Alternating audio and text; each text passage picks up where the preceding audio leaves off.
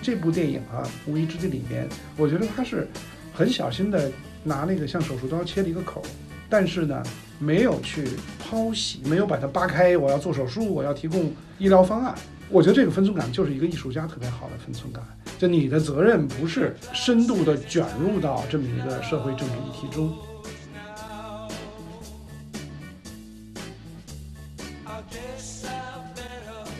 时因为赵婷的原因，然后他有这个亚裔的元素，有这个 minority 的元素，然后他同时他又有个人视角，所以他其实平衡了这种美国左右派或者美国这个做对于好莱坞来说，他要去面对美国其他部分的人的一个这种苛责，他他融合了一些这样的嗯批评，这样一个片子对于好莱坞对于奥斯卡来说是一个很安全的、稳定的，也是一个很优秀的选择。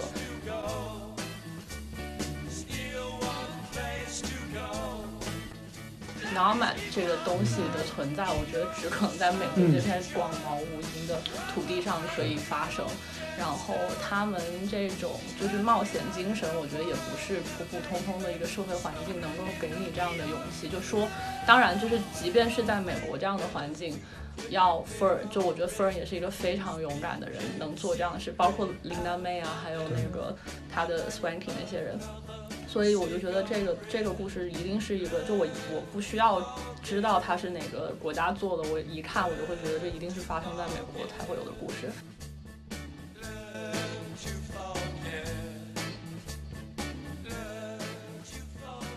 欢迎收听《五七 No Wonder》，我是 Brad，我是大布拉。呃，本期我们来到了薛峰田谷杰二位老师的这个录音棚啊，然后做一次 crossover。然后本期的嘉宾呢，除了杰二位老师，还有我们一起讨论赵婷骑士那期节目的 Echo。嗯，大家好，我又来了。对，你们三个是同学啊，是本科同学。嗯我跟那个 Echo 是那个硕士的 UIC 的这个呃校友，所以我们是表同学。我跟 Brad 跟 David 是表同学。远亲同学，哎，对对对，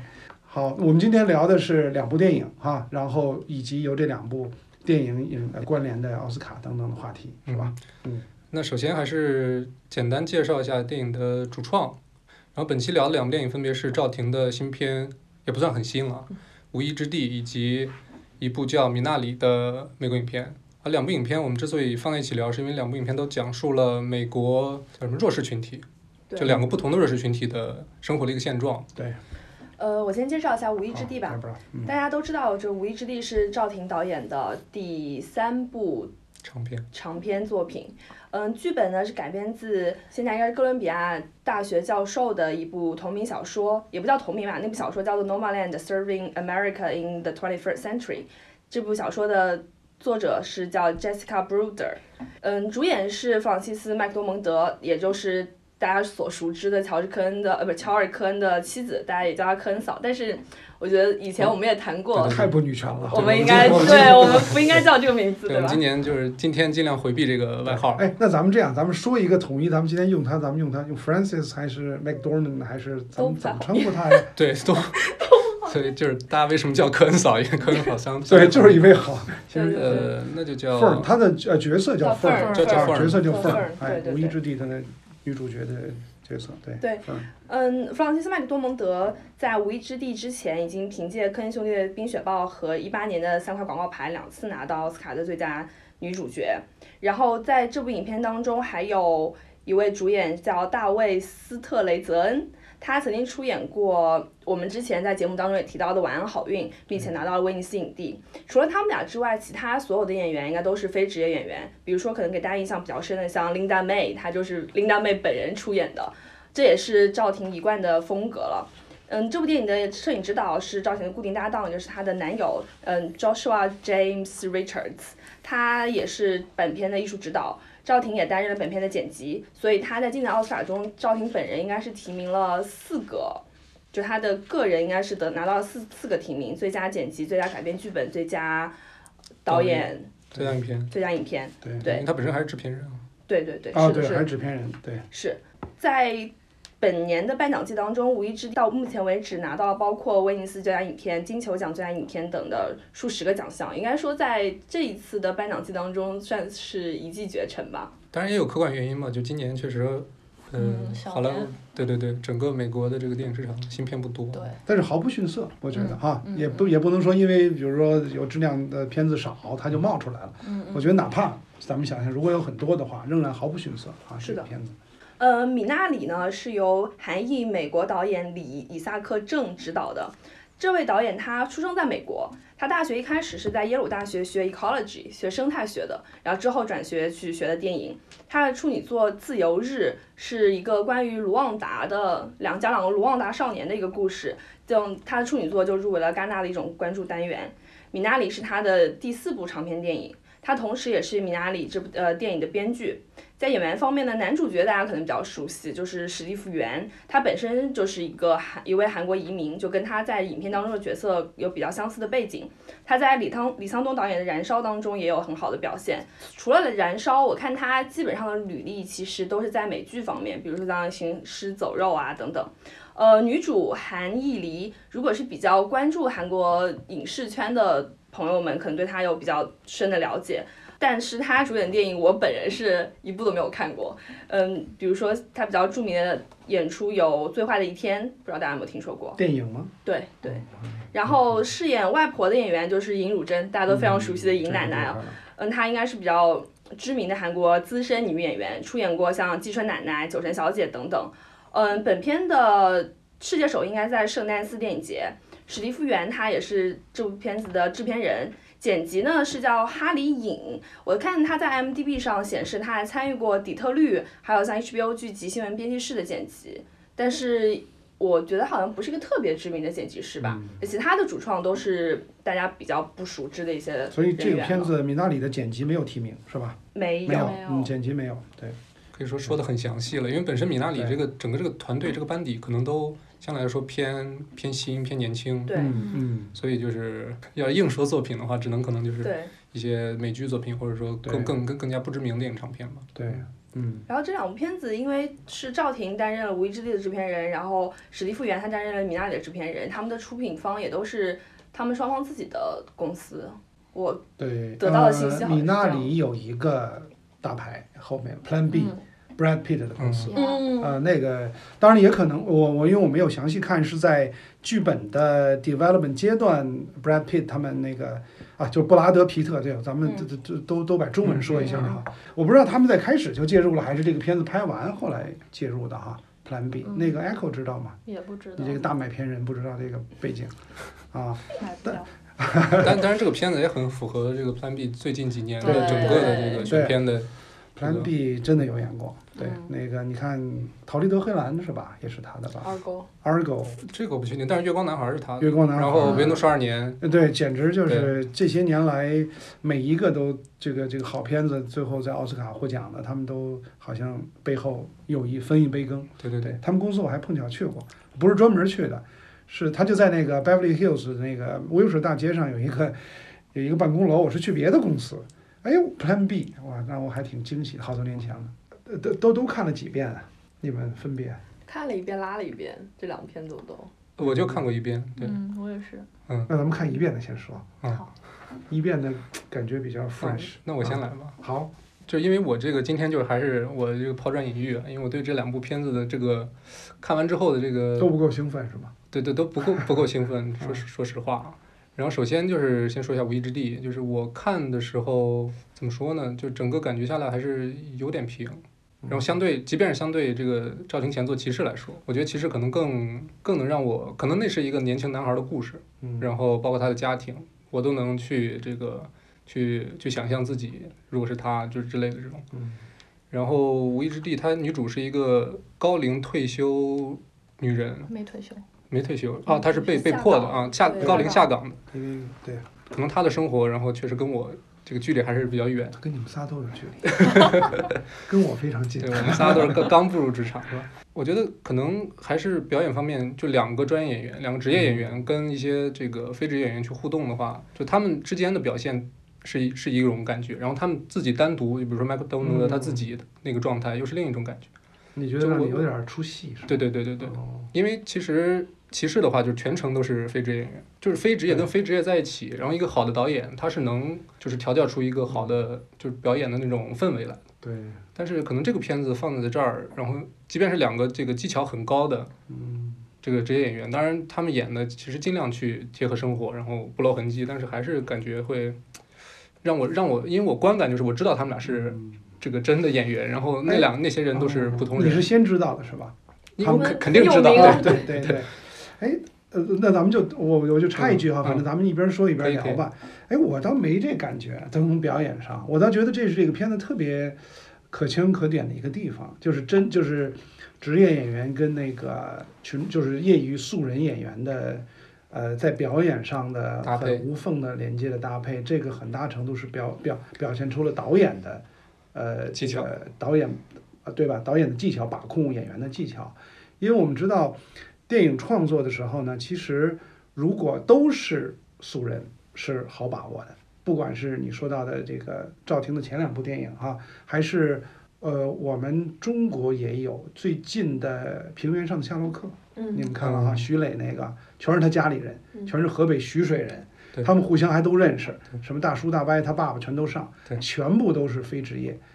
特别有意思啊，而且那个质感会不一样质感特别不一样对。其实呢，相对容易哈，或者说呢，有几个呃，就是主角如果是非职业演员，靠职业演员搭戏也比较容易。我给你举个例子是什么？对对对对，举个例子，姜文在这方面特别善于做，他好多戏，你比如夏雨演《阳光灿烂》的时候，夏雨一一小屁孩儿，对吧？完全这个中学生嘛，但是搭戏的是职业演员，对吧？还有呢，像那个你这么一说，那就是《郭林街少年杀人事件》，啊，对，也有整个小孩儿全都是非职业的。对，但但是搭戏的是职业的，对对就这样呢也好做，因为呢大家会，因为你主角是非职业，我的职业的我这是我的专业的这个工作，我知道怎么不露痕迹，怎么让你的业余的表演更有光彩，这个都容易，但是最难的其实就是无一之地，是职业演员主角是核心。混嗯在非职业演员里面，因为这就造成什么了哈？就你表演上演笨拙和笨拙演和笨拙的演是两种状态。职业演员会演笨拙，他们有一些专业的形形台声表的训练方式，怎么演的我很不露痕迹，很素人。但是呢，非职业演员只会奔着演，到处都是破绽。但是我觉得，反而这个戏里面呢，《无依之地》里面，我觉得没看出来。我给你举一个例子，因为我后来又拉了一遍，很细的看表演，我就因为我开始不相信，说真的是都是除了他们两个都是非职业吗？但是后来看了字幕啊，确实是都是是真名比如说，其中有一个开场不久的时候，这个 Fern 女主角回到了她这个到这个露营地，跟前台那个老太太有几句对话。后来呢，最后她说我要走了，我我这个再找找工作。然后那个那前台那个那个老太太就说一个 Good luck，特简单 Good luck。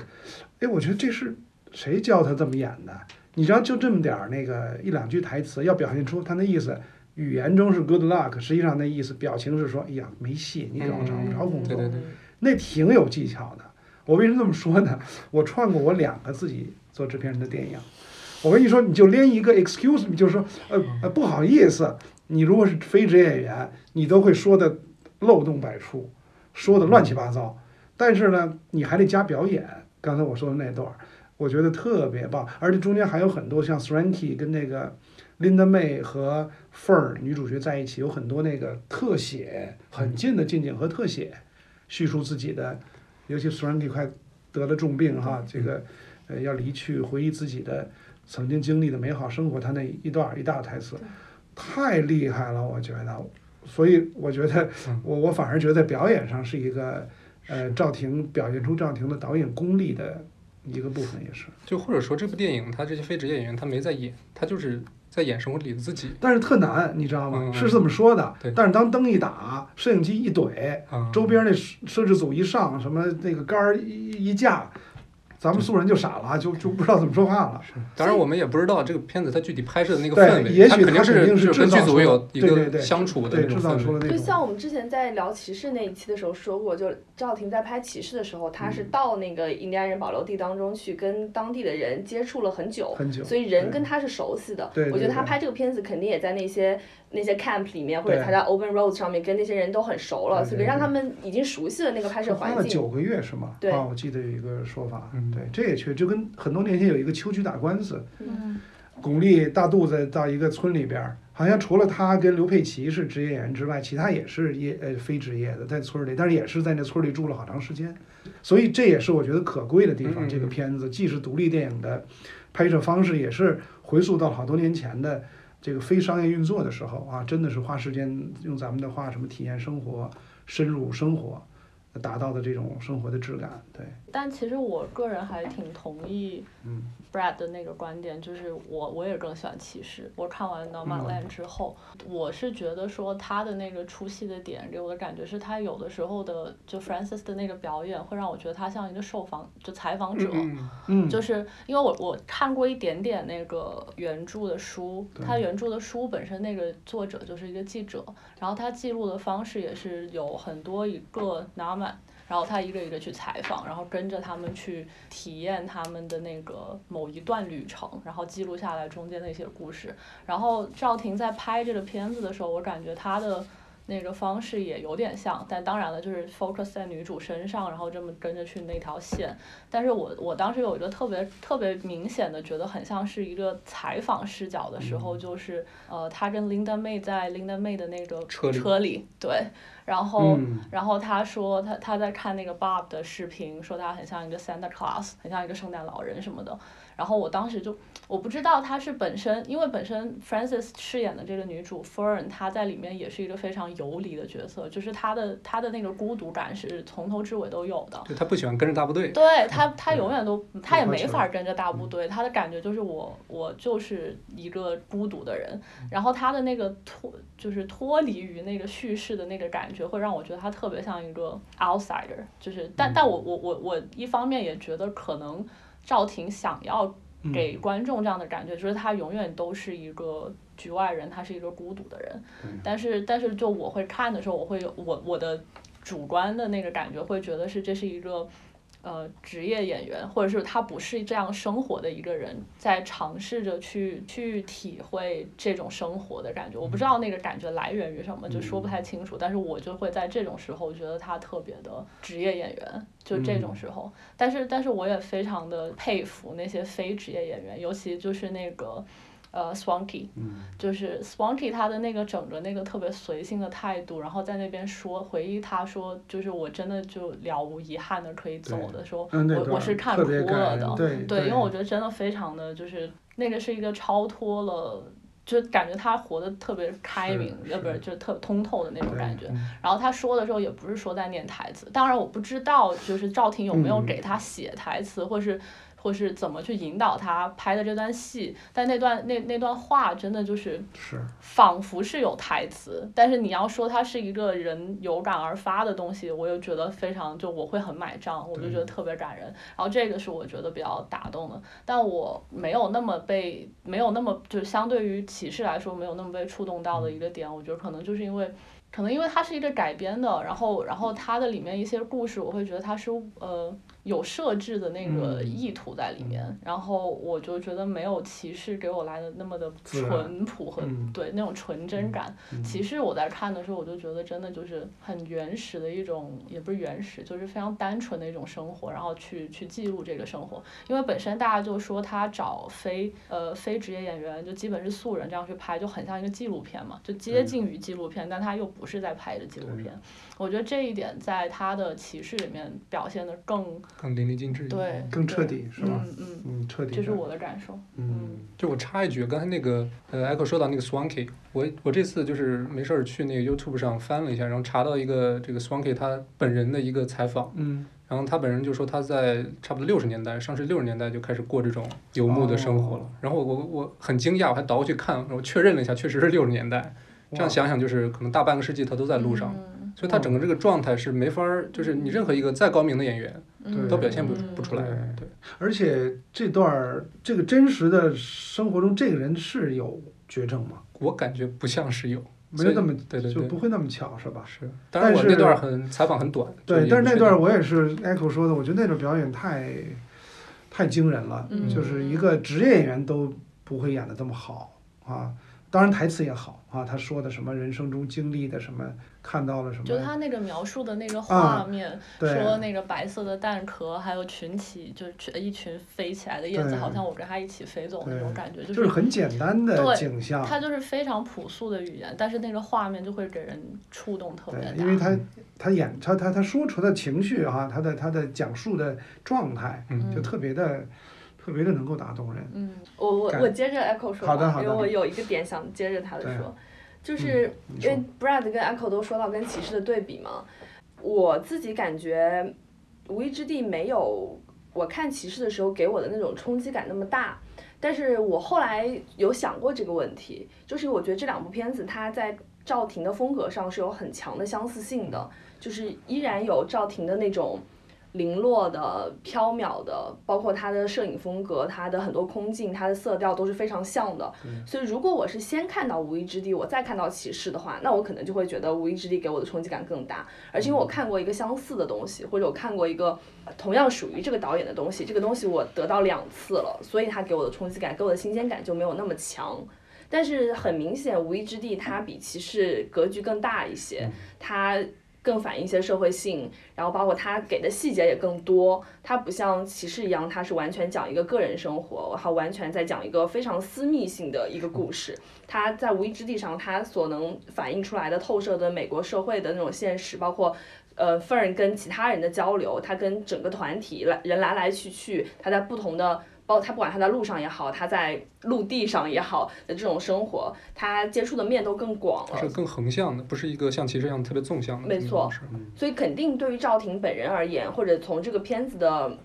高度吧，或者这种而言，格局上来说，肯定无依之地》是更好的。但是你就是观影的体验上来说，就没有像骑士那样有一种不能说石破天惊，但是会给人非常 fresh 的那种感觉。对，所以不能说《无意之地》不好，而是说赵婷如果她，我们一边夸赵婷说她的这个风格很吸引人，然后说她有很强的这个作者性，包括她呃摄影男友的这种摄影风格。这种马利克式的摄影风格，我们都赞叹他。但是与此同时，我觉得也要去想，他这个片子这是第三部长片，他如果拍五部、十部，大家还会不会买账？嗯，他有可能到《无极》他就巅峰，可能拍《永恒族》他会拍出另外一个东西。那我们很期待，我们很希望他能够做得到。但是他这个风格如果再拍两部，如果对我来说，可能就会有一点厌倦了。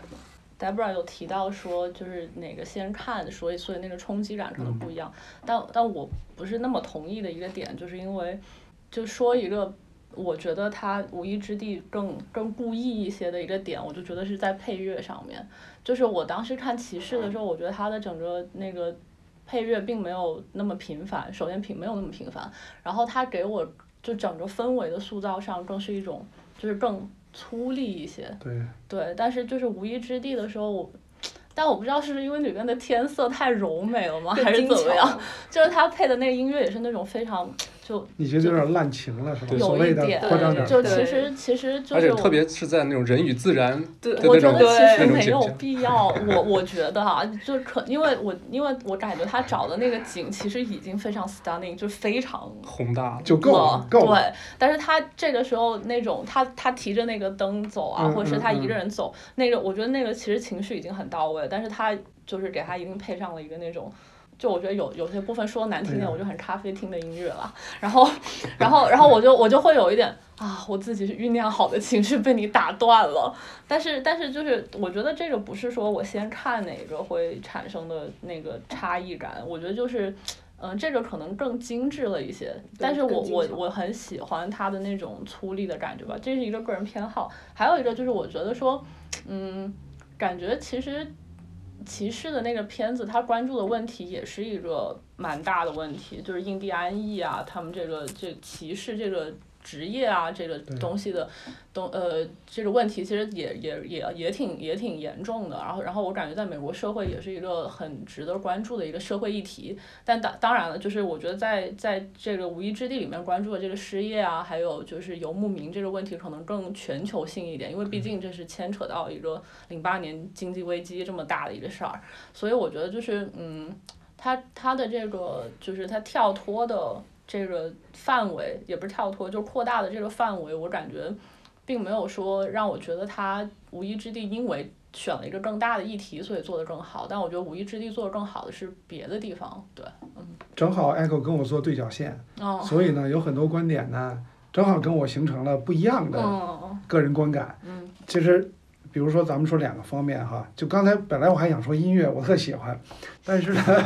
艾克一说 没有没有，我就得反思我这个是不是个人。没事儿，一会儿我还要说啊，说我为什么喜欢这个音乐。另外一个，比如说涉及到内容中的社会议题的问题啊，我觉得这两方面正好都略跟 Echo 呃包括跟 Brad 哈略有些差异。我的观点，《无依之地》我是看了两遍，《其实》我看了一遍。我觉得至少这么说吧，就是他的第一部叫《哥哥教我那首歌》，对吧？从顺序上肯定是一二三，就是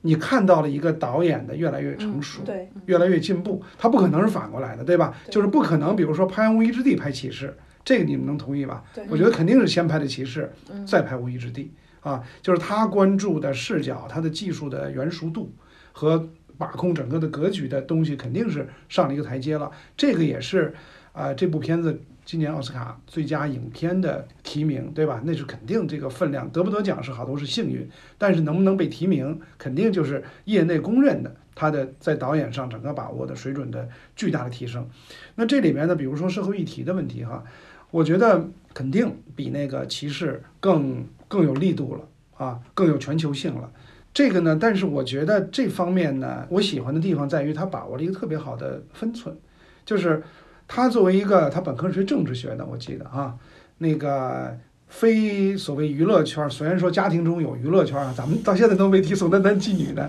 这个话题，可可见我们多有多有格调，我我们这个播客。不说都忘了。不说都忘了。对，总之他完全可以，咱不说远，他可以像那个英巴图那样嘛，什么嗯上个什么秀啊，什么嗯综艺，导个片子，唱个歌，他完全可以走，他没走，就挺怪咖的。就这个这个这个赵婷的成长，包括读的政治学，后来又各种经历哈，学的电影，就是他关注这个这这部电影啊，《无依之地》里面，我觉得他是很小心的拿那个像手术刀切了一个口，但是呢。没有去剖析，没有把它扒开。我要做手术，我要提供医疗方案。我觉得这个分寸感就是一个艺术家特别好的分寸感。就你的责任不是深度的卷入到这么一个社会政治议题中，其实这里面社会议题挺大的东西啊。前面呃上这个影片的前半部分，他到了那个露营地，有那个 Bob 哈、长得像圣诞老人那么一个，其实有点像政治运动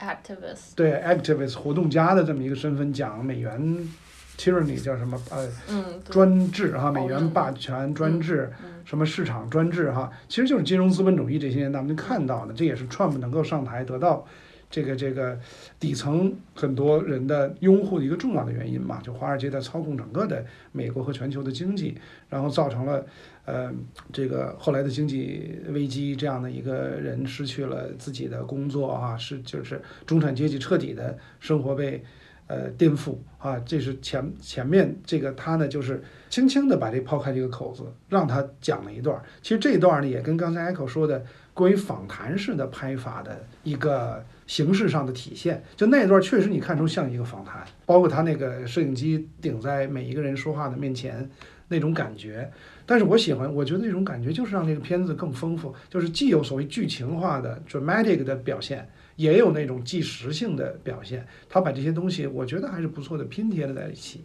对吧？这是一个社会议题。后边又关于那个房子那一段，又说了一点儿，他回到了他姐妹妹家哈，一群人在烧烤，就典型的美国中产阶级的周末生活、嗯 barbecue，然后有工作有稳定职业的人聊又要买大房子等等等等。他说了几句这个很扫兴的话，说你干嘛让人买房子？对，应该那几个人应该都是房产中介，房产中介，嗯对吧卖房子？realtor 对啊，realtor 或者叫 agent，就是就是卖房的人。对。那这部分又揭露了一个，其实就是就是消费主义嘛，我觉得这也挺深刻的。就是其实说的狠点儿，就是这一波这个美国中产阶级这个为就过去的十几年的这个生活，呃，有很多人就是完全这个就是甚至走回了贫困，或者说失去了很多既有东西，很大程度就是消费欲望的。当然，这个欲望是被资本主义的那东西煽动，就那些 realtor，就这种消费主义的欲望的推动，我觉得也是他想做一些社会批判的。这个拉开一个口子的地方，但是都没有往深里走，对吧？因为他毕毕竟，我觉得作为艺术家，他表达的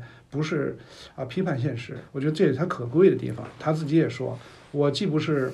呃，这个他说他既不是一个所谓文艺片导演，他不想贴这个标签，也不是一个传统意义上的女权主义者。其实他拍的都是男人，对吧？他没有真正拍所谓咱们认为女权主义。直接拍女性的东西，他甚至说自己也不是知识分子。尽管从他的履历实际上完全不是好莱坞的演艺生涯的，对吧？学政治学等等，他应该是个知识分子。像马利克就是知识分子嘛，他完全自己也不是知识分子，对吧？就这种对于艺术家的表现和贴近现实的分寸，是我觉得他这个片子特别可贵的地方。尤其在当下，就如果咱们呃提前提奥斯卡，他这个片子提名。甚至我可以提前说，我也不怕打脸，我就认为他应该是最佳电影。嗯，没有意外的话，肯定就是他，因为他的这方面表现的分寸，既站在了一个艺术家的视角，同时呢又没有完全回避社会现实。你像 Mack 什么之类的，就跟当下的政治关系不大，对吧？但是呢，芝加哥七君子又太过太过太过于，其实这个地方有一个对有一个 backfire，就是就是这次整个。这个川普这个整个大选过程中，我觉得好莱坞看到了草根或者说主流的白人也好，还是什么样的阶层也好，为什么大家已经把好莱坞认为是一个贴上了一个很丑恶的面具和标签儿？就是因为我觉得他们不管是出于自己的 passion，出于自己的政治理念，介入的政治太多了，包括在颁奖礼上发表这些所有跟政治相关的，包括梅姨也说过，其实有很多都后来都是打脸的东西。对吧？那这些东西，我觉得是到了一个有点回归的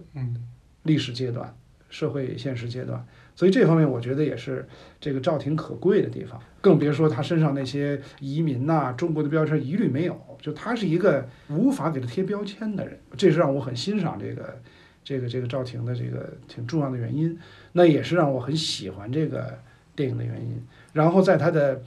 呃影像技术和电影语言方面，比如说音乐吧。啊，那段音乐有，我是挺感动的，就是因为我觉得，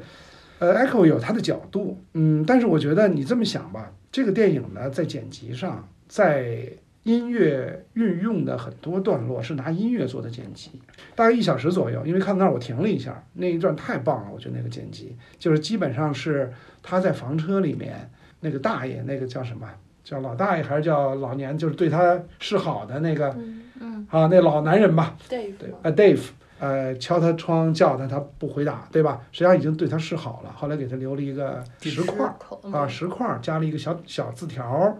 他走了之后呢，Fern 出来拿起这个留下的东西，然后拿着小石块儿，他有很多孔，拿这个孔看看周边的营地。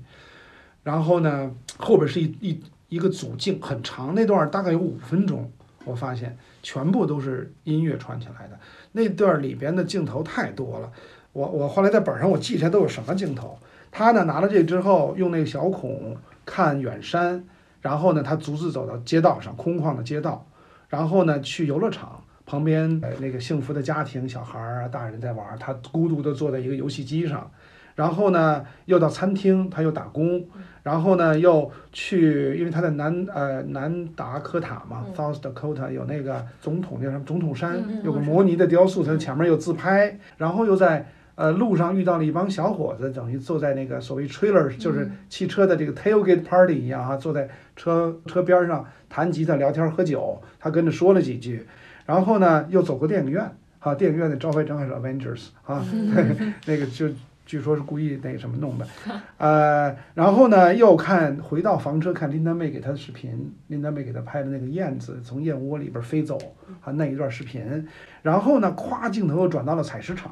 跟工友们一起吃披萨，然后点烟聊天儿，自己又孤独地坐在石堆下面，然后回到停车场，知道嘣嘣有人敲说这里不能过夜，咵音乐也停了，就是这一段五六分钟，光我说你们就听到了很多镜头，完全都是音乐串起来的，而且中间有一段就是切到采石场的时候，音乐本来都停了，你以为停了呢，咵，后来缓缓的又起来了，就那段音乐就是真正是一个带着你去把它这些碎片式的这个 Dave 对他所谓表白，他没有接受啊，然后呢心中的那种落寞，但是呢又有点不舍，但是呢生活又要面对，所有都连起来了。就那段，我觉得特别难得的，在好多年的电影中很很难看到这种作者性这么强，但是呢技术又这么好的一个一个一个段落。我插一句，就是这段也是我最喜欢的，在这部电影里最喜欢的一段。嗯但是我所挑的这个片段没有那么长，就是从其前一天晚上，就 Dave 跟他其实已经表示出 Dave 要走了，然后第二天去敲他门，他没有开，他其实听到了，他没有开。我的角度是说，其实前面他跟 Dave 相遇的时候，我觉得他们俩之间不能说是 romantic 的情愫，但是两个人之间是会有一种我们是同类人的那种情愫的。然后他们也确实走过了一段路。但儿子出现之前，其实我们并不知道他的家庭情况，我们并不知道他是不是跟 Fern 是完全是一样，就是没有家庭，孤单一个人。但是我们会下意识的这么觉得。然后这一段是他们的告别，所以我会觉得这一段是一种就是成年人的相遇跟告别。往往成年人的告别都是悄无声息的对，你不知道什么时候就告别了。所以他们两个，他们其实可以进行一个那种轰轰烈烈的告别，两个人来一个拥抱，然后互相留联系方式或者怎么怎么，然后说哎你要住好呀，互相之间，但是他们都没有，最后连甚至一面都没有见。等他反应过来的时候，等他想要做这个告别的时候，留给他的就是一个汽车尾烟。所以这也就是从这个告别就能看出来，这是 Fern 他的这一段时间的生活吧，起码是，就他就是零零落落的一个人。你觉得你可能有互相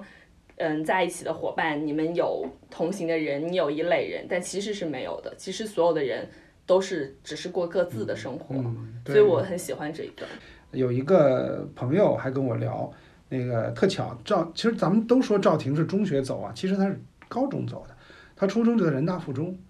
那人大附就是 就就太好的学校了，嗯。基本是最好中国最好的学校，他住校，而且我正好有一朋友跟他们一起住校，不是一般，但是同同届人大附中住校的，说从小就是有一怪咖，长得也一般吧，黑黑的，瘦瘦的。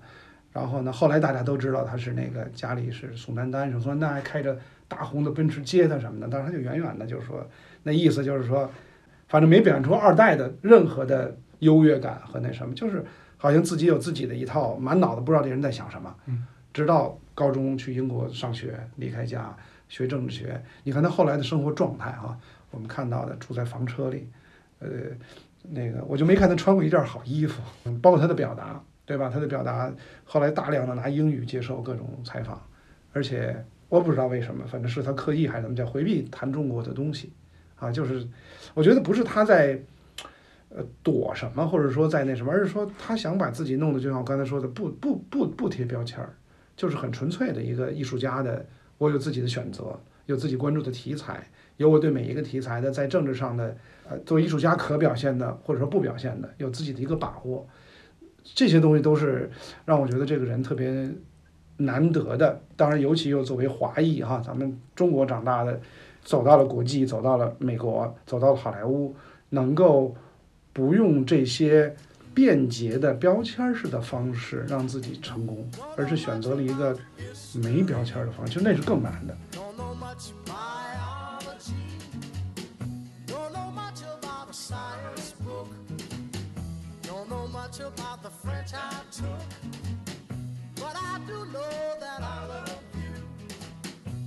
还是到我们的推荐环节啊。本期我们四个人应该有至少四部作品要推荐。首先我要推荐的是呃《无意之地》女主 Frances McDormand 主演的一部 HBO 迷你剧，叫《奥利弗·基特里奇》（Oliver Kitteridge）。她其实这个剧里这个角色的人设跟《无意之地》这个角色很像。因为 Fern 他其实就是一个就是老是怼人啊，说话老 老是就是有那种进攻姿态的人。这个迷你剧里面，他也是演了一个中老年妇女，然后这个丈夫呢去世了，然后她本身也也是一个老师，就就跟那个维之利一样，她不是也去学校代过课，攻击型人格，嗯，就是在丈夫在世的时候，她一直就是嫌丈夫这儿不好那不好，但是丈夫一去世，然后孩子又是一个生活在大城市不经常着家的一个儿子，所以就她自己也是面对的一个人生晚晚年的一种孤独感。其实我觉得这个剧她把那个中老年女人的那种，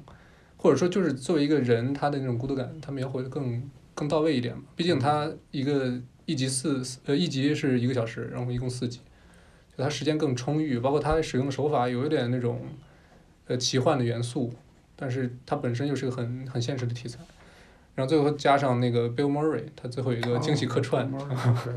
所以就整个老炮儿，对他的度就把握的很好，在这个不轻不重的中间把这个角色塑造的很很到位，所以就我很推荐大家去看这个剧。推荐一部日剧，是叫做《大豆田有子与三名前夫》，它的编剧是最高的离婚和四重奏的编剧板垣裕二。然后这篇这个大豆田有子是由孙龙子出演的，他三名前夫分别是由松田龙平、广田晃广和冈田将生三位出演的。然后讲的就是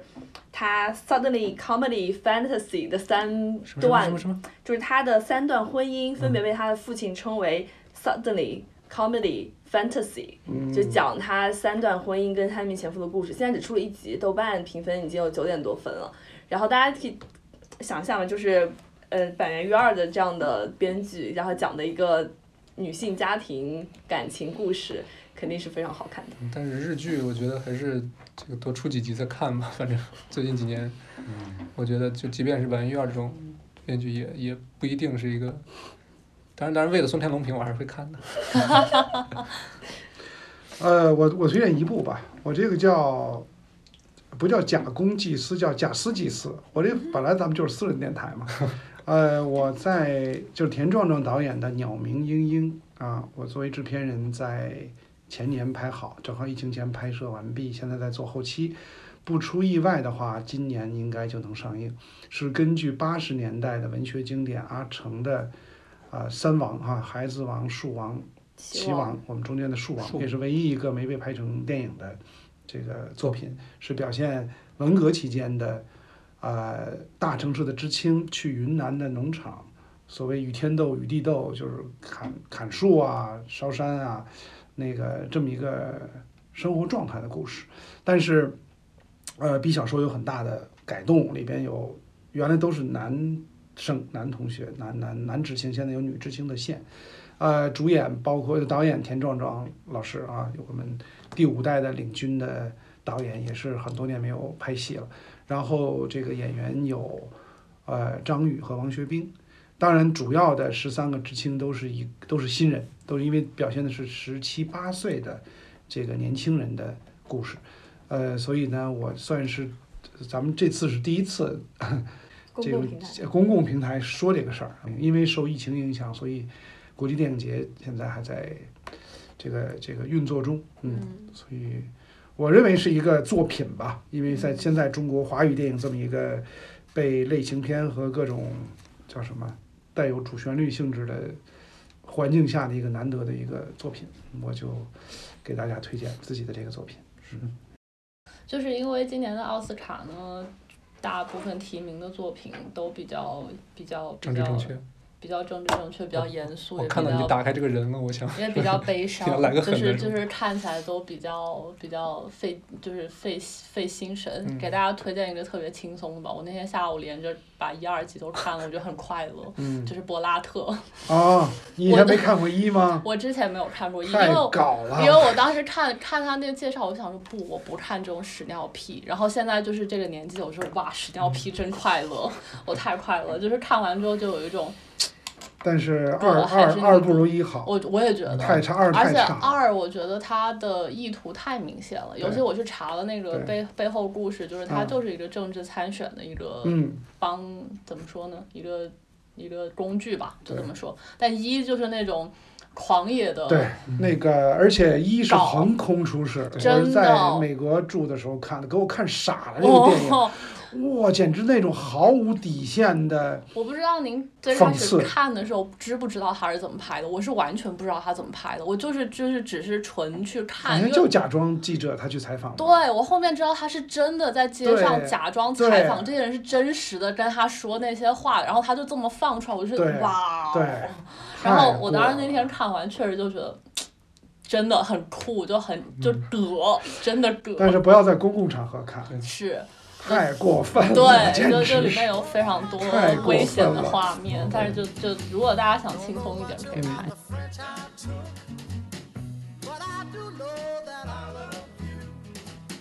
I I I.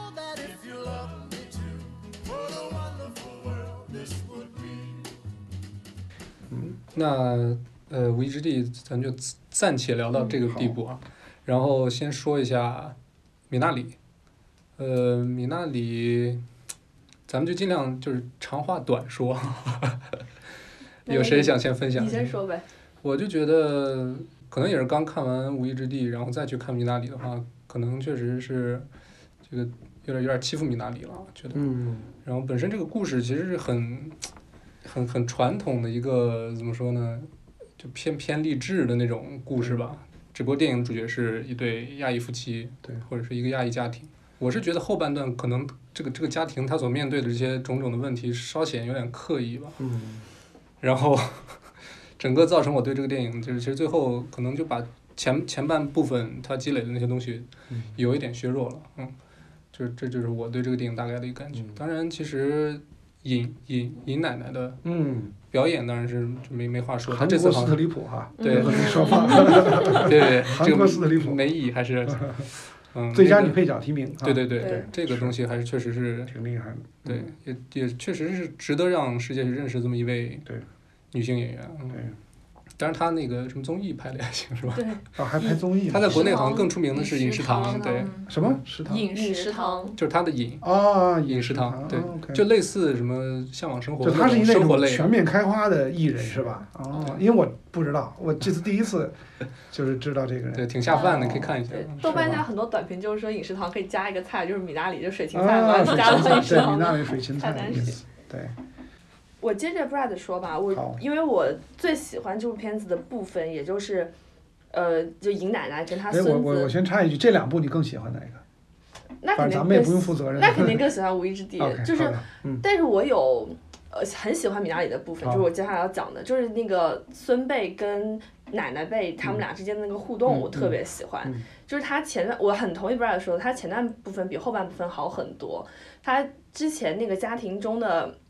那种 dynamic，就是他家的那个氛围，每一代人之间，父母跟父母之间他们也有矛盾，父母跟儿孩子之间他们有互动，也有矛盾，也有爱，然后他们跟长辈、跟孙辈之间也有互动，也有爱，但也有互相不理解。就他那个整个家庭氛围是非常流动，然后非常真切的。就能落地的。是的，而且我特别喜欢他那个孙子跟奶奶的互动，就是他一开始那个奶奶来到他们家，其实是一个外人，就是他那个其实是外婆吧，应该是外婆，因为是妈妈的对姥姥，奶姥姥，对，嗯就是他外婆明显是因为他妈妈有这个需求，他才来到这个家里的，然后而孙子他甚至都没见过，所以他们之间是有隔阂的，但同时他们之间也有这种亲缘关系。那个而且那个奶奶是一个跟我们印象中的韩国奶奶辈的人完全不一样的人，那她不是一个。就是很说教型的、很传统的这样的奶奶，然后他们之间的互动让我最嗯感受最深的就是他激发了他孙子，他孙子就像他有一句台词说，就就他妈妈说他是一个 American boy，但是他爸爸就说他是一个 Korean boy，就他他奶奶到姥姥到了之后，激发了他身上那个韩国性。就是他之前完完全全是在一个美国社会中长大的，他在家里也甚至更多说英语，不是说韩语。但他姥姥一来，给了他很多这种韩国传统的东西，然后把他身上流的这种韩国血统的血液东西激发出来了，就更就加深了他们家这种韩国跟美国文化这种冲突，而且我觉得这种冲突就是一个韩国家庭，一个并没有完全美化的西化的这个韩国家庭，在美国这个在 Arkansas 这样一个美国这种州流浪的这样一个家庭的这种氛围，其实是这个片子当中我觉得它最大的一个。立足点就是他要把这样的一个家庭中的矛盾，他们去适应的这种努力，包括他们面对的这种冲突展现出来，而且这种关系在他孙子跟姥姥之间的这个互动当中就完全体现出来了。所以我特别喜欢他们中间这个又落地又亲切，但同时其实又很有社会性、很有文化性的这种关系。但是我非常同意 Brad 说的，他最后那个部分。就是他们最后家庭矛盾激发，包括那一场大火，就显得太刻意了。而那场火烧的，就是在韩国电影当中烧火这个东西，烧仓房这个东西，我们已经看过好多遍了。你也看到那条豆瓣短评，是，怎么说？就是韩国电影老是烧烧房子。哦哦还有哦，人说说 Steven Yeun 就是命中不缺火，因为 因哦为他拍 Burning 的时候也是烧仓房，然后这个里面也是烧仓房，我觉得挺逗的。对，这个片子，我觉得很大程度有客观环境和现在形势的嗯，原因，它成为了这样的一个被提名奥斯卡最佳影片吧。嗯否则的话，我个人认为从电影语言到甚至包括题材本身，到不了这么一个高度吧，这个电影的水准。就客观的政治大环境对，因为你看它在美国的上映的海报里面都有一个大标题，这个好像是从从《洛杉矶时报》引用的，那大意就是说这个是正是我们当下最需要的电影，好像什么 What we needed 什么 at this time 什么之类的话，就是我们正最需要的电影，因为正好是亚裔这个仇视亚裔这个社会氛围的情况下，当然它的特别之处在于，呃，好莱坞历史上美国电影很少用韩语是吧？就是。嗯。是个美，它实际上是个美国电影，但是呢，基本都是韩语啊，在演一个韩国移民家庭，其实就有点像黑人电影，只不过黑人说的呃还是英语，虽然说有黑人的口音，但是还是英语，这个就是一个呃说韩语了，这是它特别之处啊，包括演员当然都是所有的都是韩韩国或者韩裔的演员，那那除除此之外，我觉得很大程度就是一个大环境的那个原因，让这个片子得到了这么大的关注。那个导演这个这个 Lee Isaac Chung 啊，嗯郑什么还不知道他叫这中文翻译成什么。他呢，我注意到有一个说法是他前面有好像有四部电影了哈，嗯而且他也是那种标准的。呃，亚洲移民的第一代孩子，让他学的是生物学。后来我看他是学是学的进化生物学，哦就是他因为大量都是那个韩国的基督徒很多嘛，他显然就是，但是他好像有一个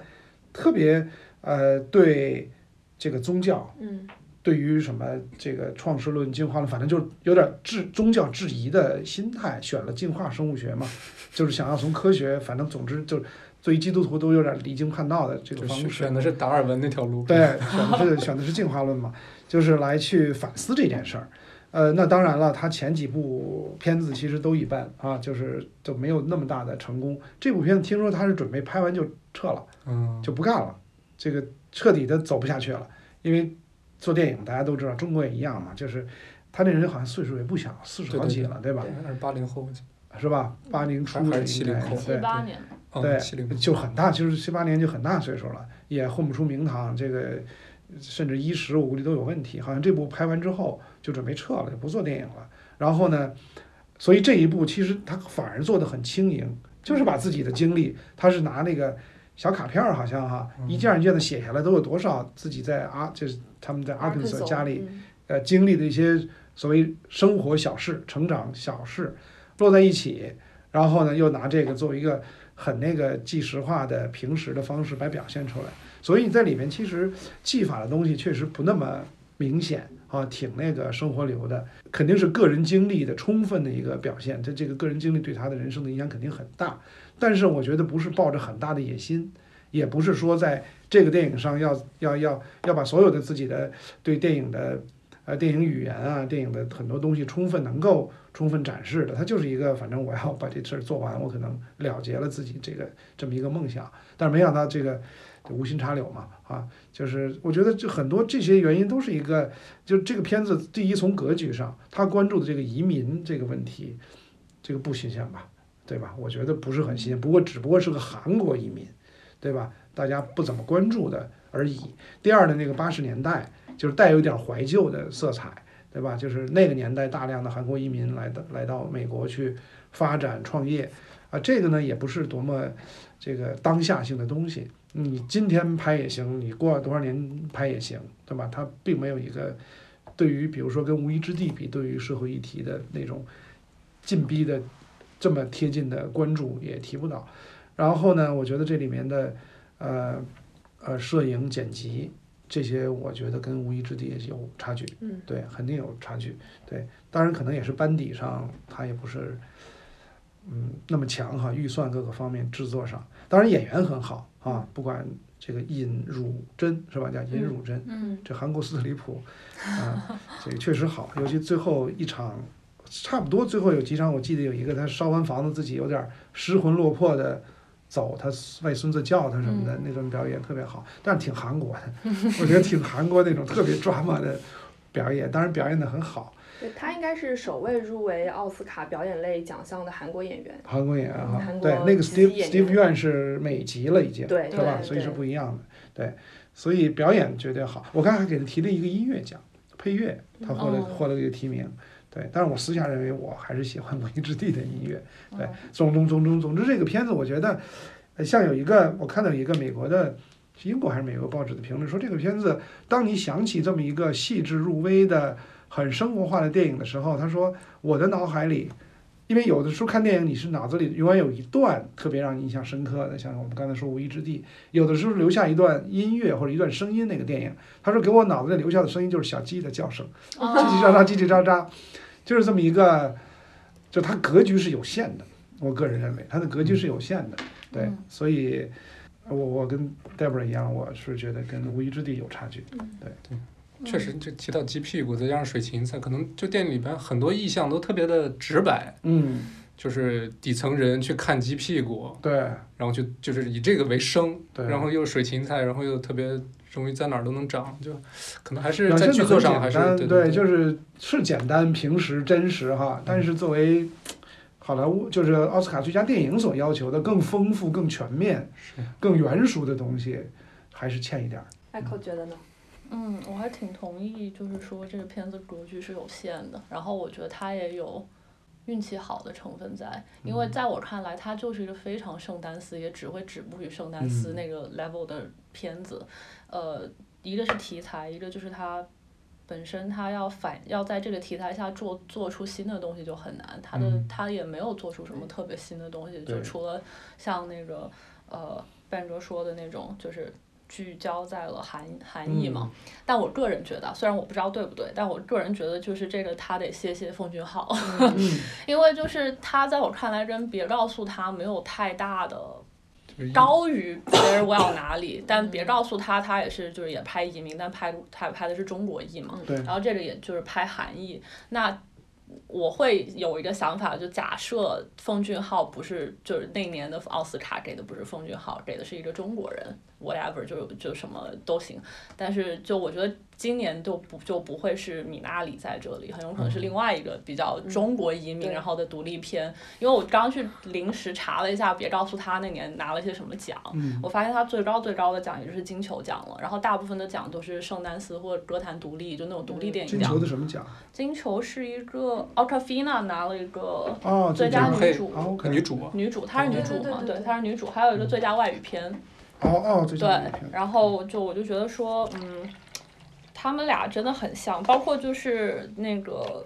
米娜里也是提的金球奖的最佳外语片，这个还当时出了一段新闻，因为觉得挺挺搞笑的，因为就就对它它是一个美国的片子，它不是最佳外语片，就可能它是那个奖他报，然后希望比较大。我一般这我忘了个片方报的时候，哦因为金球奖那个外国好莱坞记者俱乐部有规定，说台词超过，对有可能哦他有这个规定，所以你只能这么报。但嗯真的就是但是被人诟病了嘛？对就这一点太那个了，就是很投机。对，但但我个人还还挺喜欢这部配乐的。我是觉得说他他很多时候是给那个整个片子是加分的。他他有他给他那个配乐就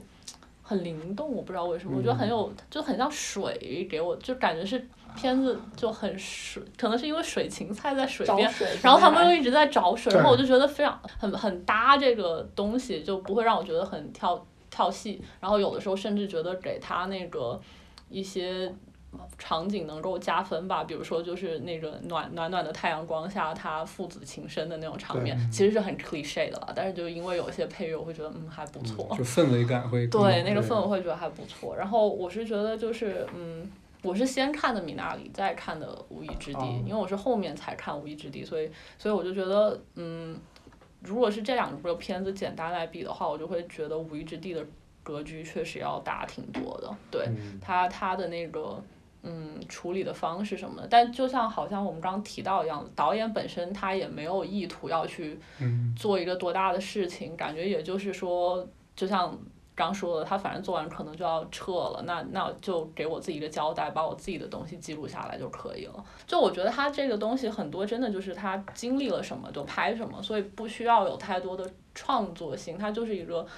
自己的故事，我这么说是因为我觉得他跟他外婆的那个关系会让我想到小时候我跟我爷爷的关系。就你跟不熟悉，因为我是我外婆带大的，我爷爷跟我就属于那种我爷爷特别喜欢我，但我跟他不不亲。然后他跟他奶外婆就一点一点那种，开始还有些抵触，然后后面有点尴尬，然后到最后是会愿意多跟他讲韩语啊，然后又多去。问说外婆呢？外婆在哪里？外婆怎么办什么的？就是这个变化，我觉得还挺真实的。然后那个小男孩演的也很也很好，就是他不会有那种孩子故意去装孩子的感觉，他就是一个很平时的感觉，真的是他外婆。真的是一个远远远远从远方的韩国来的一个外外婆的感觉。然后我最印象深的就是他外婆刚来的时候，一个是逼他吃东西嘛，逼他吃东西那个还好，我是觉得那个。呃，就说什么？哎，是吃什么东西？帮他嚼了一口。哦，那个对帮他剥了一个东西，说怕坏了。我忘了是吃什么栗子吧？是栗子吗？对吧？栗子。好像是栗子。然后说咬的时候，他又不是说他他没有完全吃进去，但是他咬到了一些，然后吐出来，然后说直接给他。我说这天啊，这就是就老人家一定会这么做，然后小孩子一定会，就是那种很少跟这个老人接触的小孩子，就是会有这种。不想接受的反应，然后这一点很真实。在我这儿，他们俩有一个共同点，也是我觉得他们可以被放在一起聊的一个点，就是我觉得这两部片子都是在讲现代人的流浪。嗯，就是《无意之地》很明显，就是指无家可归的人，他们在美应该是 houseless 的人，他们在美国公路上的流浪。那米拉里就是讲一一家人他们在文化一源地的流浪，或者说他们家跟他们的家和传统意义上的家是完全不同的。然后这就会让我想说。对于现代人来说，尤其对年轻人来说，就是家这个概念已经一方面它有很强的进化了。现在的家，年轻人心中的家，或者说弱势群不同人群当中的家的概念，和这个主流观念上家的概念已经已经是很不一样的了。你像 Fern，他就觉得他的那个车是他的家，所以在看那个《无依之地》的时候，他车子坏掉那一刻，我真的特别揪心，就是这对他来说，就是而且还没备胎，对，就是家的一个破裂。而对于 Jacob 他们家来说，他们一直在告诉自己，这个 van 这这个 house on wheels 这个就是他们的家，但是其实所有人都知道这个不是他们的家，或者这不是一个稳定的家。嗯就是因为刚刚大家都在聊说这两个片子一起讲嘛，然后像 Ben 哥说就是说他们俩都挺点到即止的，触及这些问题，就这一点上。然后 Debra 说说就是他们都是无家可归之人，然后我的话如果要把他们两个就是。连接起来讲，我会觉得他们都是非常美国的故事。就是第一个呢，呃，《无依之地》，就他们两个为什么我说是非常美国故事，就是因为《无依之地》它这个公路，就这种。Nomad 这个东西的存在，我觉得只可能在美国这片广袤无垠的土地上可以发生。然后他们这种就是冒险精神，我觉得也不是普普通通的一个社会环境能够给你这样的勇气。就说，当然就是即便是在美国这样的环境，要 Fern，就我觉得 Fern 也是一个非常勇敢的人，能做这样的事。包括 Linda May 啊，还有那个他的 Swanky 那些人。所以我就觉得这个这个故事一定是一个，就我我不需要知道它是哪个国家做的，我一看我就会觉得这一定是发生在美国才会有的故事。那第二个这个这个米纳里呢，就是因为它是讲移民，然后它移民里面这个东西想要追求的那个东西，我觉得也是美国。自建国以来就想做的吧，就是你要有自己的一片土地，要做一个大农场主，要在这里，就是我可以 come from nowhere，but I can do anything，cause that，呃，就是因为就是美国梦的一部分。就我觉得这个这个这两个传递的主题，我觉得都是非常美国社会会有的一个，就还挺挺有特点的一个东西吧。然后我就觉得说，嗯，不知道我对对这样类型的片子，我就有一点。就好像是他们自己的故事，又好像不是，但可能我不知道怎么来形容这种感觉，好难。就你说好，呃，既好像是美国人自己的故事，但其实也是大家，就是好像是美国的故事，但好像又不是美国的故事。就就他他就是一个非常，哎，好难说。他不是美国，他讲的是美国一个。很大的议题，但他讲的不是美国主流的人，我感觉。就就就是嗯我不是我不知道能不能这么说哈，就是说在很多事情上啊，嗯因为美国是个是个最新是个很新的国家啊，没有什么历史，而且某种程度是一个人为的组建和和和生长起来的。嗯就它的很多东西呢是前置的，嗯呃，或或者这么说吧，我觉得无一之地表现的东西啊，嗯中国人至少在你们这一代身上可能要出来了，嗯就你们要经历了，我这代给跳过去了，你知道吧？嗯我是在，啊，就，我们是占了所有中国改革开放的所有红利啊，我们占了 所有便宜，我们那什么了，但你们要面对了，对你比如说老龄化的问题，对就是 social security 这个社保不够了，你们要面对你们的，包括包括婚姻关系也变了。中国人就是美国人在很多事情上是是是他们先发生了而已，所以看到的感同身受呢是既跟我们无关，这是美国人的事儿，但是呢，很快你会发现要在你的头上来了，对吧？就这种变化，我觉得都是，反正我觉得这也是赵婷的她的视角哈，她的这个这个这个这个切入的一个挺好的东西。虽然说这个电影的情节跟中国无关，但是我觉得她这个背景所看到的这些东西，对中国观众吧，我觉得是有启发的。所以我们之后不是要聊这个亚裔元素在好莱坞，包括我们等会儿可能会对这个今年嗯奥斯卡做点预测嘛。所以我做一个这个桥接，就是我觉得从接 Ben 刚才说的，我觉得《无意之地》对于今年好莱坞来说可能是一个很好的选择，嗯，就因为它完全。讲到了这些社会的问题，尤其是像因为美国医保一直是一个很大的问题嘛。其实像他下岗跟我们八十年代下岗就是概念是差不多的，但他们面对的生活是是完全不一样的。所以我们接下来可能就会要思考这个事情。如果等到我们人到中年，我们的后半生没有社会来兜你的时候，如果我们还没有下一代，我们如果没有子女，子女也没有可能兜我们的时候，我们就会面对跟他们一样的问题。所以他其实他讲了这个问题，然后他同时因为赵婷的原因，然后他有这个亚裔的元素，有这个 minority 的元素，然后他同时他又有个人视角，所以他其实平衡了这种美国左右派或者美国这个做对于好莱坞来说，他要去面对美国其他部分的人的一个这种苛责，他他融合了一些这样的嗯、批评，所以他对于这样一个片子，对于好莱坞，对于奥斯卡来说是一个很安全的、稳定的，也是一个很优秀的选择。然后像米纳里的话，我觉得就像 Echo 刚刚讲到，就是要很感谢有《寄生虫》这样一部片子。就《寄生虫》拿奥斯卡最佳影片，对大家来说可能是一个 shock，可能是一个惊喜。但是《寄生虫》它还是一个韩国片子，它放到了美国去播，或者放到了美国的环境当中，但它完全是一个韩产韩制，一个韩国的东西，一个韩国的产品，它放到了美国市场上。但当米纳里它变成了打主场，它是我要站在你的土地上，讲一个在你的环境当中，但是属于我们的故事，就是它比比寄生虫要更往前走了一步。它不是说我拿我的东西销售给你，而是我要在你的地方上生产出属于我的东西。就当然要感谢今这样一个年份，这样一个社会环境，但是同时它其实对于在韩国电影产业或者对于呃就是少数族裔的电影在好莱坞，它其实是往前迈了一步的。就这个，即便即便它片子像我们前面讲，它会有这样那样的问题，但是我觉得从这个角度上来说，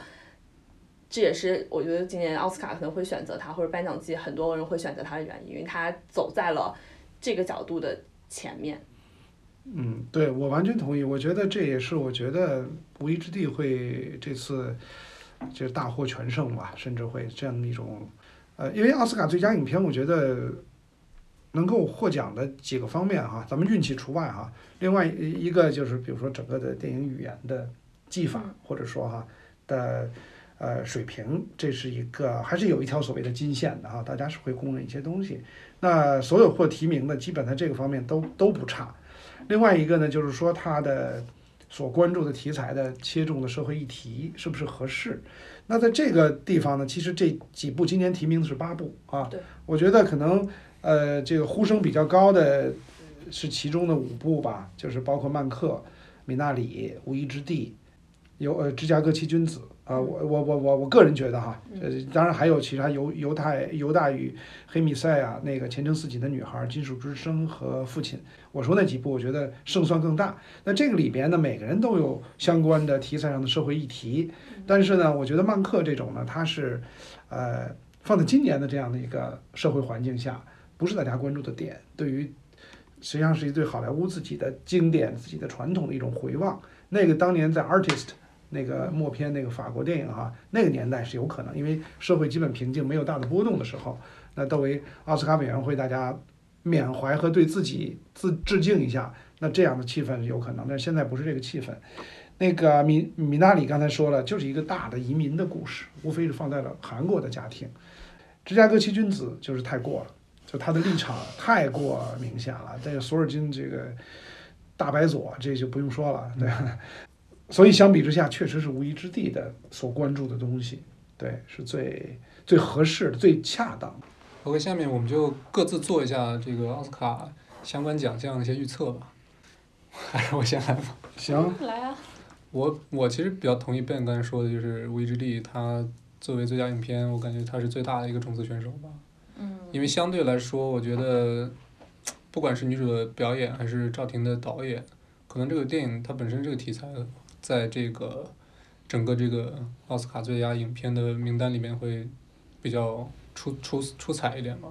然后别的话，其实其实说说奥斯卡，就是说到那个大卫芬奇嘛，就是曼克，其实我倒是不太希望他凭借曼克拿到这个这个最佳影片。就他最好就别拿了，这样他就他就不在奥斯卡最佳影片这个名单里了，他反而在另一个名单里，然后那个名单可能有希区柯克，有库布里克，啊。以后就大卫芬奇了，对，就就干脆就别拿了，对，我我感觉最佳影片应该就《无一之地》了，因为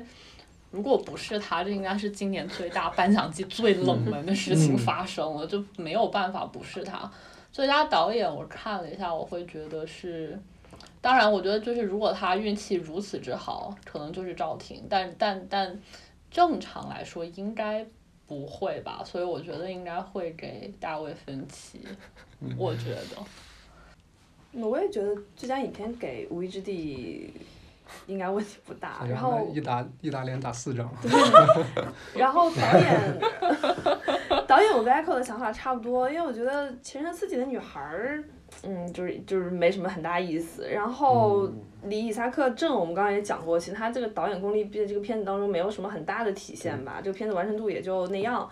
然后《酒精计划》我觉得是。我自己感觉应该是挤掉了 Sorkin 吧，就可能 Sorkin 在这个导演功力上就不是特别受好莱坞认可，可能他还是金牌编剧这个这个名声更大一些。而且《酒精计划》这个提名很奇怪，就是他提的最佳导演跟最佳外语片，他甚至连男主都没有提。我以为这个片如果会提个男主什么之类的，而且男主角现在说 Father 就呼声特别高嘛，就除非他们搞那个。适者至上这主义这一套啊，不然的话可能就会给 Father 了。国际影片，嗯，少年的你，我自己觉得应该是配不上啊。那那，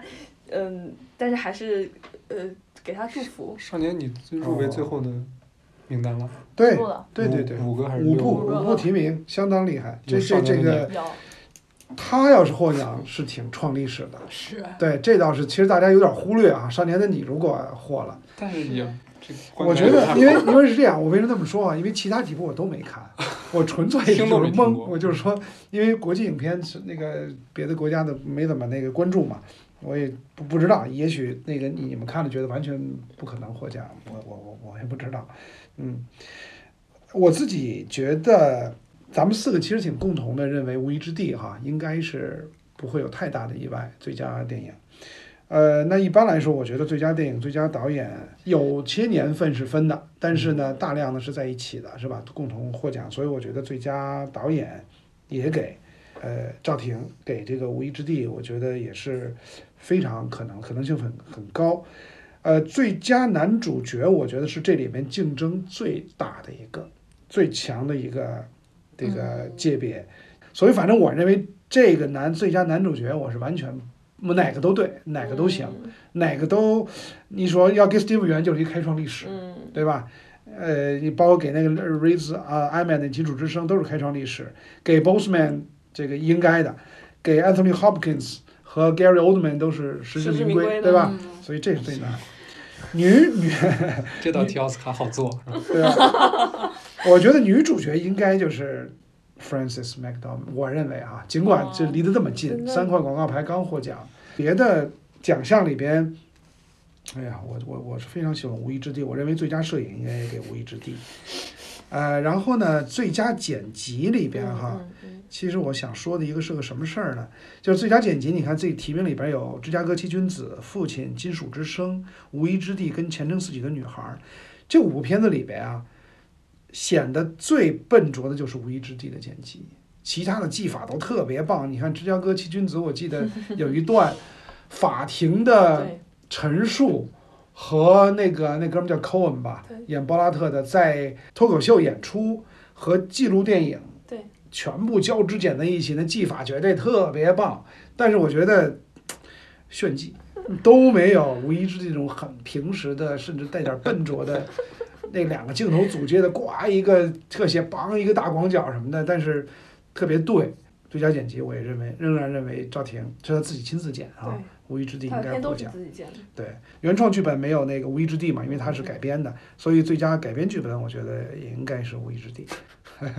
所以《无依之地》你看有几个哈？我认为啊，就都是赵婷的，反正就是赵个打脸婷是几没事儿，我这个不不用负责任，不用对任何人负责。最佳影片、最佳导演、最佳改编剧本、最佳编辑、最佳剪辑，还有最佳摄影。还有最佳摄影。我认为最佳摄影还好吧，我认为那四个，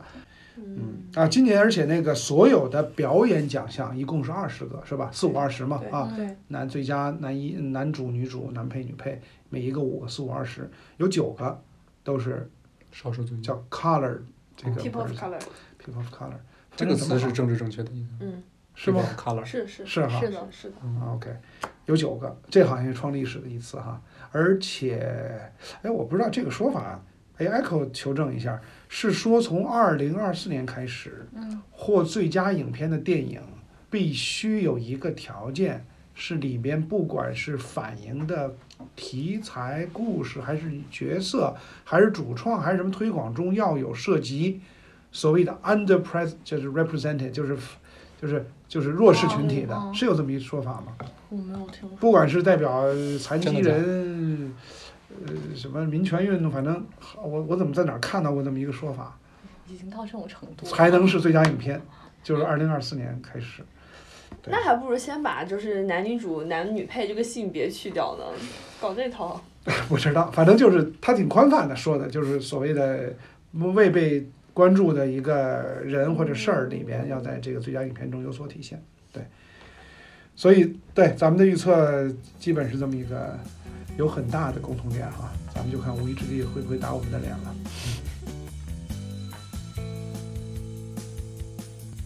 OK，感谢收听本期《无情的 Wonder》，也感谢 Echo 和 Ben 的再次做客。也欢迎大家去关注 Ben 老师的节目《旋风填谷》。嗯，我们会把戴老师节目的链接也放在我们的 show notes 互相练，互相练。对，我们嗯互相练一下，大家可以到 show notes 当中去找戴老师的节目。好，好我们嘞，下期再见。好，下次再见。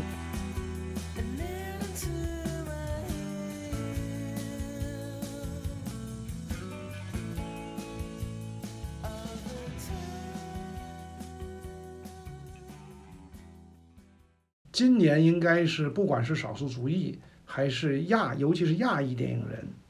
特别被大家关注的一年，就存在感比较高的，存在感非常高。估计也是因为大头部的头部大片都对，都都都都都溜了。今年是首次两个亚裔导演啊提名奥斯卡最佳影片和最佳导演，是吧？嗯，呃，女性当然也是啊，就是很很少，两个哈，一个那个前程似锦的女孩也是女性，是吧？导演跟演员。那说到亚裔呢，我觉得亚裔咱们说的说的说的更久一点啊，更早一些，在好莱坞的历史到当下，整个的起起落落的这个过程呢，我觉得也是一个，不管是当下还是未来，会有更大的存在感的。就今年可能是一个，可能是一个爆发或者说开肇始之年。呃，为什么这么说呢？哈，你看，如果咱们多说几句，最早的好莱坞呢，更多的是一些演员的点缀啊，黄柳霜啊、关南希、Nancy Kwan 他们在一些黑白片的时代，三四十年代的好莱坞，啊，饰演一些跟远东的异域风情啊或者相关的故事中出演角色。创作的方面的幕后呢，有什么黄宗瞻这些这个摄影师等等，但是完全无法作为主创，在好莱坞啊作为一个族裔没有存在感，可以这么说。那么后来进入到五六十年代，甚至到七十年代，仍然我觉得是一个存在感非常低的。这里边有一些非常偶尔零星的，有一些，比如说 Wayne Wang 王颖啊，他可能进入都快八十年代了，就是 Smoke 什么那几个片子，香港导演啊，喜福会等等啊，有那么偶尔出了一两个导演。然后呢，其实进入九十年代是一个两岸三地都开始在亚裔，就是这个这个这个，咱们一会儿说韩裔哈，就是华裔的主创开始露头角的年代。我觉得它的大背景呢是好莱坞开始全球化了。其实好莱坞所谓国际公司哈、什么华纳呀、迪士尼这些，就真正在全世界，尤其在远东或者叫亚洲设办事处有常设的机构，就是九十年代才开始有，就是所谓好莱坞的全球电影的年代，就那时候才开始有，基本跟我们引进大片的这个年代就是在你们出生前后吧，是同步的。那这个时候呢，既有它的输出啊，往中国开始引进大片，在全世界，像华纳就有六十多个办公室嘛，就真正所谓 day and day 发行了自己的好莱坞电影能成为全球化电影的年代开始呢，一个是输出，另外一个是引进，就是他发现不但是自己的创作中需要更新鲜的呃这个头脑啊，新鲜的人才，包括你为了拍电影能够更好的输出，以及出于政策考虑。呃，那个年代我在华纳工作嘛，不只是中国，呃，不只是亚洲，包括在德国、丹，我记得丹麦和拉丁美洲都开始拍 local production，很大的目的之一是为了表现出他们对 local creative community 的所谓 contribution，就是我们跟你融合，我们并不是来文化侵略，我们要一起。所以呢，呃，在这个过程中呢，就是两岸三地的李安那个年代去上学，包括徐克、陈可辛、吴宇森，是吧？就都去了。其实陈凯歌也去了，陈凯歌拍了那个 Kill Me Softly，Softly，对，嗯温柔的杀我等等。但是呢，基本上除了吴宇森之外都不成功。嗯，就商业上，嗯，对，商业上又开始回流，对吧？又回到了香港啊、大陆等等，对吧？但是他们在中间已经掀起了一点点的波澜，大家看出了一点儿啊，就是呃，至少这么说吧，中国华裔还有导演嘛，啊，不不，这这这也也有自己的创作能力。那么后来呢，进入到两千年这个我们的新的世纪之后，我觉得真正的开始，当然以李安为代表的。啊？不管是艺术片、作者电影，还是后来大的商业片，就开始成了一个从族裔上有创作能力的族裔。因为这里又包括 Justin Lin 啊、林奕斌、朱浩伟、呃温子仁，就就这些年来吧，都开始那个什么。那么所以呢，赵婷的出现，我觉得都是站在这些人前面所开创的这个基础上，也不是也不能说是横空出世，对。但是呢，呃，我觉得他一方面呃。所采取的路径是更全球视角啊，更因为李安他们一开始拍还是要拍自己族裔的故事，或者说文化冲突的故事，或者说一个外来者来观望美国本土造成的文化冲突啊、心理冲突。但是赵婷这样的一进去就是切入，把自己变成了一个没有标签的人，在创作。那个呃，其实还有我觉得呃这样的新的新一代的导演，呃，前两年。咱们知道好莱坞的有三个女的大陆背景，就华人背景吧。这个王子异啊，拍《Farewell》，别告诉他，还有那个严雨倩吧，叫叫严雨倩还是严雨熙，另外一个拍的什么的，反正三个女导演都是三四十左右的，呃，还有一些我们不知道的。对我觉得他们这些人又可能把前面的华裔导演进入好莱坞的东西做了一个更好的。传承，我觉得，呃，未来现在的就是我个人视角所看到的，在呃，不管是去美国学电影，和未来可能留在美国做创作，还是到美国学完了回到中国或者其他国家去做创作的华人的电影力量，我觉得是一个不可估量的一个爆发。因为就这些年来，像咱们 UAC 去读电影的华人，我简直觉得要快被华人包圆了。当然跟美国的经济不好有关哈，美国 美国的家庭负担不起去学电影这种屠龙之术，那个而中国的家庭开始不用都学数理化了哈，不用都学金融了，学点别的，就是这种呃有点像那个，其实回到米纳里就是八七八十年代八九十年代大量的韩国移民去美国的同时，伴随着很多韩国人去美国学电影嘛，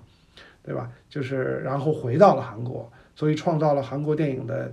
那个九十年代末到这些年来的辉煌，很大程度有很多都在美国，包括一些电影技术啊、摄影啊、灯光啊，也有去那边学的。我觉得中国就是在这个方面呢，呃，就赵婷这个获奖吧，如果今年至少提名，会是一个在未来的华人在全球的电影力量是成为就是掀开一个我觉得一个挺会让大家耳目一新的一个篇章。我觉得我对这个挺有信心的，因为真真的就在身边发生的，就就光我参与写推荐信的小孩儿，是真的，今年又有，今年又有，哦，我觉得真的这个太可怕了，这个不管学的多好，学成什么样儿哈，这行业里面会有大量的中国面孔的人嗯。在工作，嗯，这个是我觉得亚裔的，就咱们谈到亚裔啊，在好莱坞也好，全球电影行业啊，韩国也是是吧？韩国前年有一波儿这个三个人啊，奉俊昊拍《雪国列车》，嗯金枝云拍的那叫什么《瞒天过海》叫什么？那呃，个反正就是煞星隔夜一个动作片儿，嗯。然后那个谁，朴赞玉拍的《Stalker》啊，嗯。对他呃拍了一个三个人 BBC 的剧，反正就是。啊，又拍了剧，又拍了《Stalker》嘛，都是大明星的顶级的这个 cast。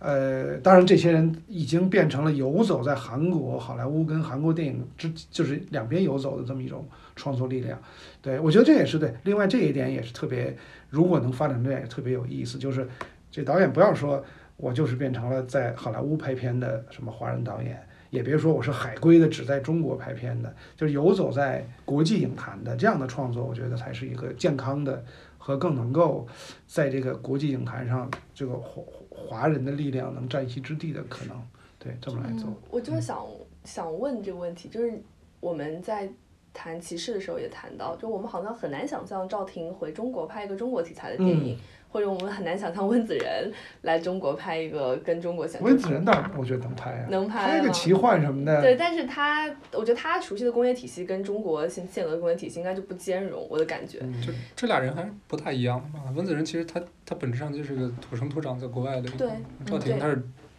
中断出去的，嗯，嗯，就是嗯，但是像刚刚班老讲，都是说如果他们是游走在